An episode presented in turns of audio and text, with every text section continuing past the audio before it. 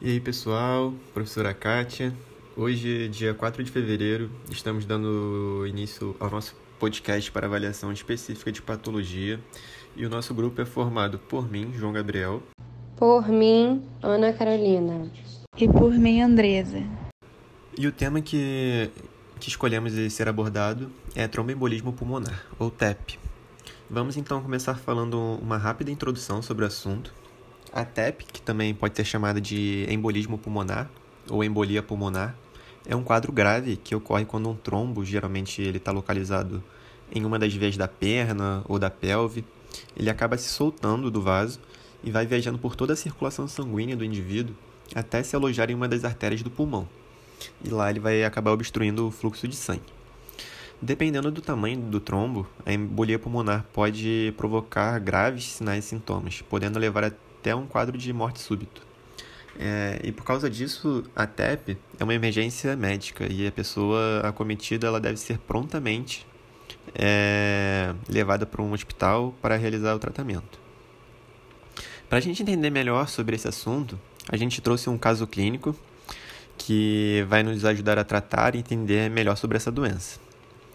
É, vamos lá então.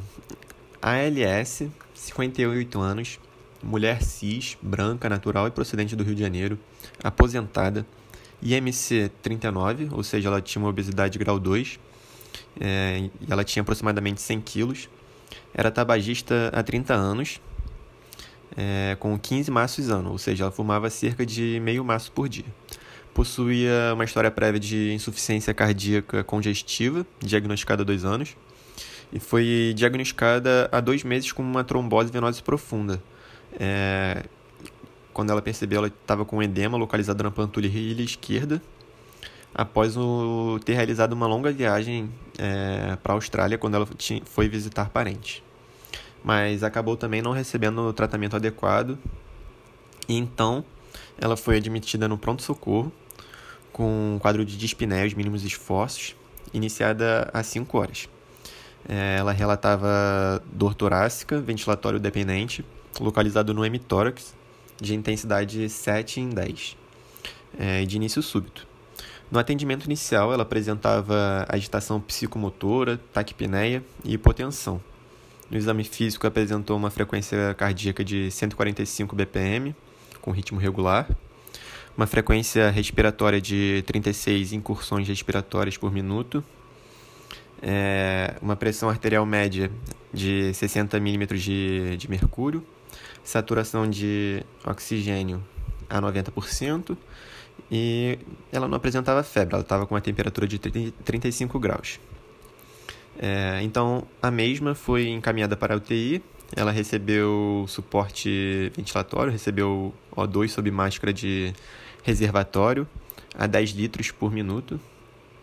E diante desses sintomas, da história né, da paciente, da história patológica pregressa e também com base nos resultados de, dos exames computadorizados específicos que foram realizados.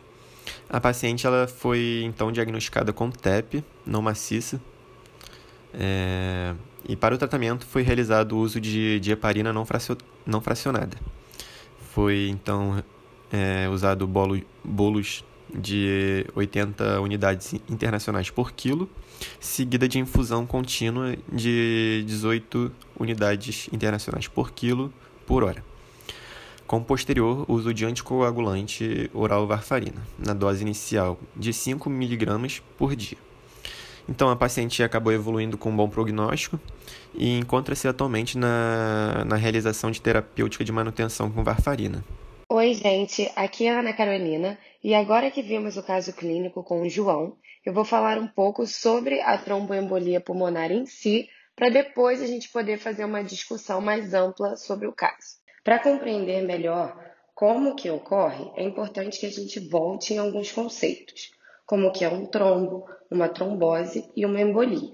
Começando pelo trombo, sabemos que ele vai se formar no endotélio vascular a partir de uma lesão endotelial que faz com que esse mesmo endotélio passe a atuar de uma forma pró-trombótica, por meio da ativação da via extrínseca e intrínseca, além da redução de fatores anticoagulantes. Mas vamos tentar visualizar isso. Primeiro vai ocorrer uma lesão vascular, que pode ser causada por diversos fatores, placas ateromatosas, invasão por neoplasias, agressão direta por bactérias e fungos, entre outros.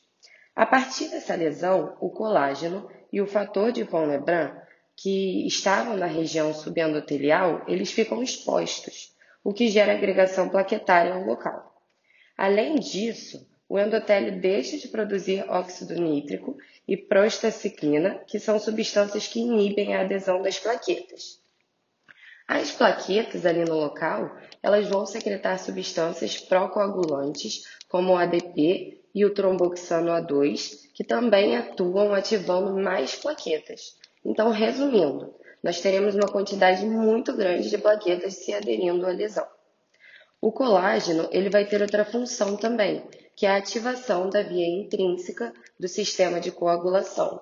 E as células endoteliais lesadas vão liberar tromboplastina, que, por sua vez, ativa a via extrínseca do sistema de coagulação. Essas duas vias que eu acabei de citar, a intrínseca e a extrínseca, elas vão atuar juntas para a transformação do fibrinogênio em fibrina, que é o que faz a amarração, a união de tudo que está se acumulando ali naquele local da lesão, sendo essa a principal função desse sistema, que é a formação ali do trombo. Esse conjunto de ações ele vai resultar na formação de um tampão plaquetário naquele local, sendo que o acúmulo das plaquetas ele é entendido pelo organismo como um corpo estranho, o que acaba atraindo elementos do sistema imune para o local, contribuindo para a formação do trombo. A trombose, já a trombose, né, ela ocorre a partir da formação desse trombo e da obstrução do fluxo sanguíneo normal. A partir do entendimento desses conceitos que eu acabei de falar, a gente pode avançar na discussão e entender mais coisas em relação ao caso. É, eu vou trazer para vocês um conceito muito interessante, que é da tríade de Virchow, que são os três mecanismos responsáveis pela formação da trombose. A própria lesão celular é um, o fluxo sanguíneo anormal, que ele é favorecido por duas situações, o retardamento do fluxo e a turbulência do fluxo. E o terceiro fator da tríade de Virchow é a hipercoagulabilidade, que pode ser provocada pelo aumento do número ou alterações funcionais das plaquetas e alterações dos fatores pró ou anticoagulantes, quer dizer, um desequilíbrio entre eles. Sendo que essas alterações elas podem ser adquiridas, como no caso da paciente que é fumante, né, o tabagismo presente no quadro, ou congênita. Mais à frente, a gente vai descobrir sobre, sobre como provavelmente iniciou-se essa formação do trombo e consequente, e consequente desenvolvimento da trombose venosa profunda. Nos demais casos, sempre é necessário uma maior investigação de como começou. Entendendo esses conceitos, podemos identificar que a paciente possuía uma trombose na panturrilha esquerda, geralmente é, afeta a veia poplítea distal, que possivelmente no início evoluiu para uma organização, que é a recanalização do fluxo sanguíneo naquela veia, e posteriormente esse trombo se desprendeu do local e caiu na circulação. Após se desprender do local de origem, o embolo ele se aloja na circulação arterial pulmonar, causando um distúrbio ventilação-perfusão por causar aparecimento de áreas que, que são ventiladas, mas inadequadamente perfundidas, ou seja, aumenta o espaço morto pulmonar. Há liberação de mediadores vasoativos pelas plaquetas, entre elas a serotonina, causando vasoconstrição e aumentando a resistência pulmonar, com redistribuição do fluxo sanguíneo e causando um efeito shunt, ou seja, áreas hiperfundidas com hipoventilação relativa. Essas alterações explicam parcialmente o aparecimento de hipóxia, mas existem outros fatores que contribuem para alterações nas trocas gasosas, entre eles a broncoconstrição reflexa, com aumento da resistência ao fluxo aéreo, e a liberação de mediadores, que diminuem a síntese do volume, a síntese e a liberação de surfactante pulmonar, com perda do volume alveolar e até lectasias. Além desses fatores, o edema pulmonar concomitante diminui a complacência, piorando ainda mais a ventilação pulmonar e as trocas gasosas. Além das alterações ventilação e perfusão no pulmão, a oclusão da vasculatura pulmonar pode causar consequências hemodinâmicas sistêmicas, dependente, dependente do tamanho do embolo e da reserva cardíaca e pulmonar do indivíduo. No embolismo maciço, pode ocorrer é, cor pulmonar agudo, pelo aumento súbito da pós-carga do ventrículo direito. O que isso quer dizer? Então, vamos lá. O aumento da pressão na artéria pulmonar leva ao aumento na tensão da parede ventricular direita, podendo causar dilatação, disfunção e isquemia, culminando com diminuição da pré-carga do ventrículo esquerdo. A somatória das alterações do ventrículo direito e ventrículo esquerdo produz a queda da fração de ejeção, diminuição do débito cardíaco e hipotensão, podendo levar ao colapso é, circulatório sistêmico e morte súbita. Oi, gente, eu sou a Andresa e eu vou dar continuidade ao nosso podcast, iniciando a discussão do caso clínico. Então vamos lá. Nesse caso clínico, a gente consegue observar inúmeros fatores importantes que nos chamam a atenção para o diagnóstico de tromboembolismo pulmonar. Os primeiros deles são os fatores de risco para o desenvolvimento prévio de trombose venosa profunda. Como sabemos, já em decorrência da ICC, a paciente terá um retardamento do fluxo sanguíneo, e essa estase sanguínea que se forma facilita a agregação plaquetária e, consequentemente, favorece a formação do trombo. Esse fluxo sanguíneo anormal, junto à lesão endotelial e a hipercoagulabilidade, formam a tríade diversal, como já foi dito pela Carol e são as causas assim para a formação da trombose, né? mais especificamente para o desenvolvimento da trombose venosa profunda. Além da ICC, a obesidade e o tabagismo, citados nesse caso, são importantes fatores também que influenciam nessa tríade e favorecem a formação da trombose venosa profunda. Outro ponto muito relevante para a discussão são os sinais e sintomas apresentados pela paciente, como a dispneia e a taquipneia, que, junto ao quadro prévio de trombose venosa profunda, já torna possível estratificar a paciente em um grupo de alta probabilidade diagnóstica para o tromboembolismo pulmonar.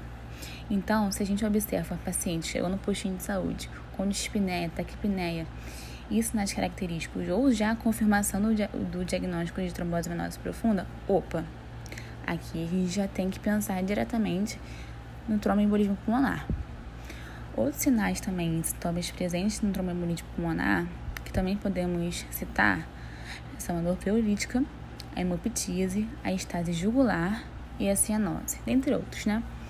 Com relação aos exames complementares específicos realizados pela paciente para o diagnóstico de tromboembolismo pulmonar, temos que chamar a atenção para o fato de que os exames complementares rotineiros não têm o poder de fechar ou de excluir o diagnóstico de, de trombose de tromboembolismo pulmonar.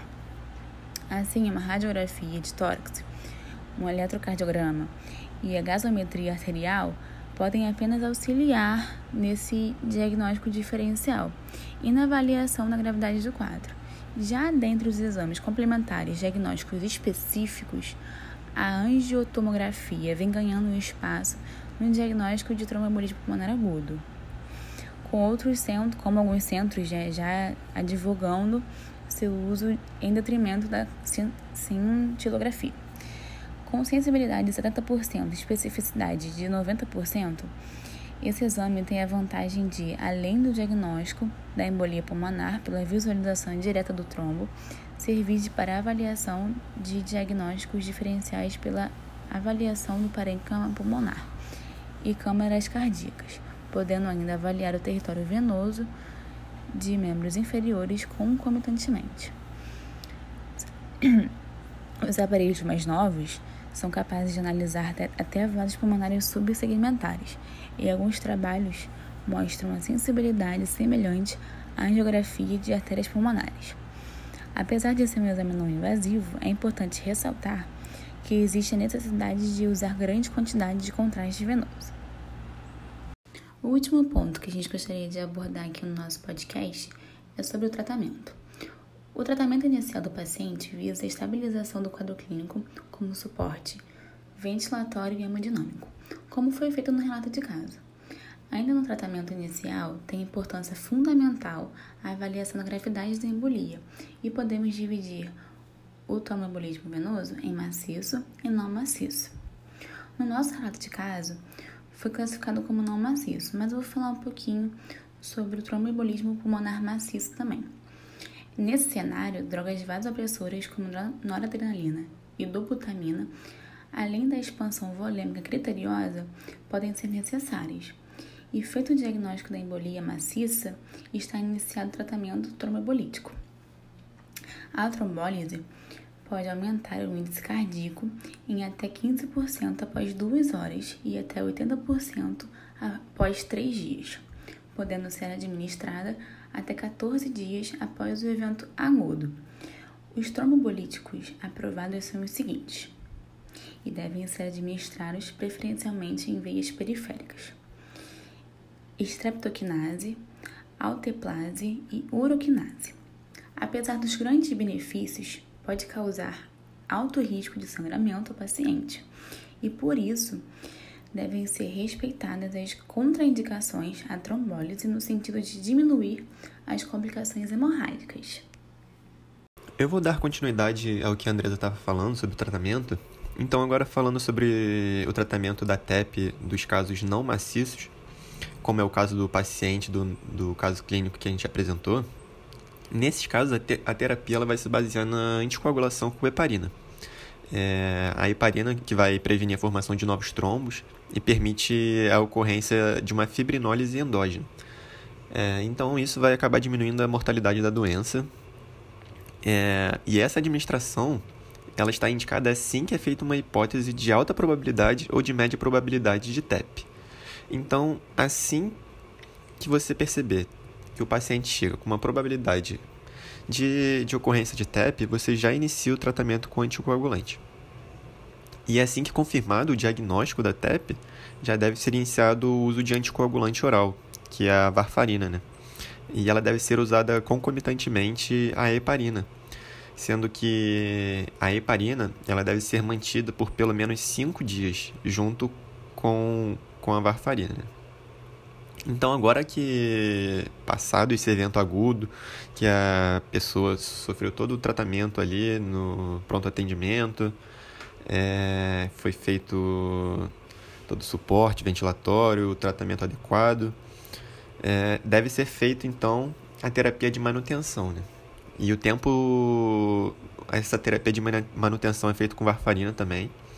E, e o tempo do uso dessa varfarina ela vai variar de acordo com o paciente e as causas dessa embolia. É, então, temos as principais indicações de tempo de anticoagulação após investigação do, de fatores predisponentes. Se for uma causa de embolia idiopática, você vai manter aí o tratamento com, com varfarina durante cerca de seis meses.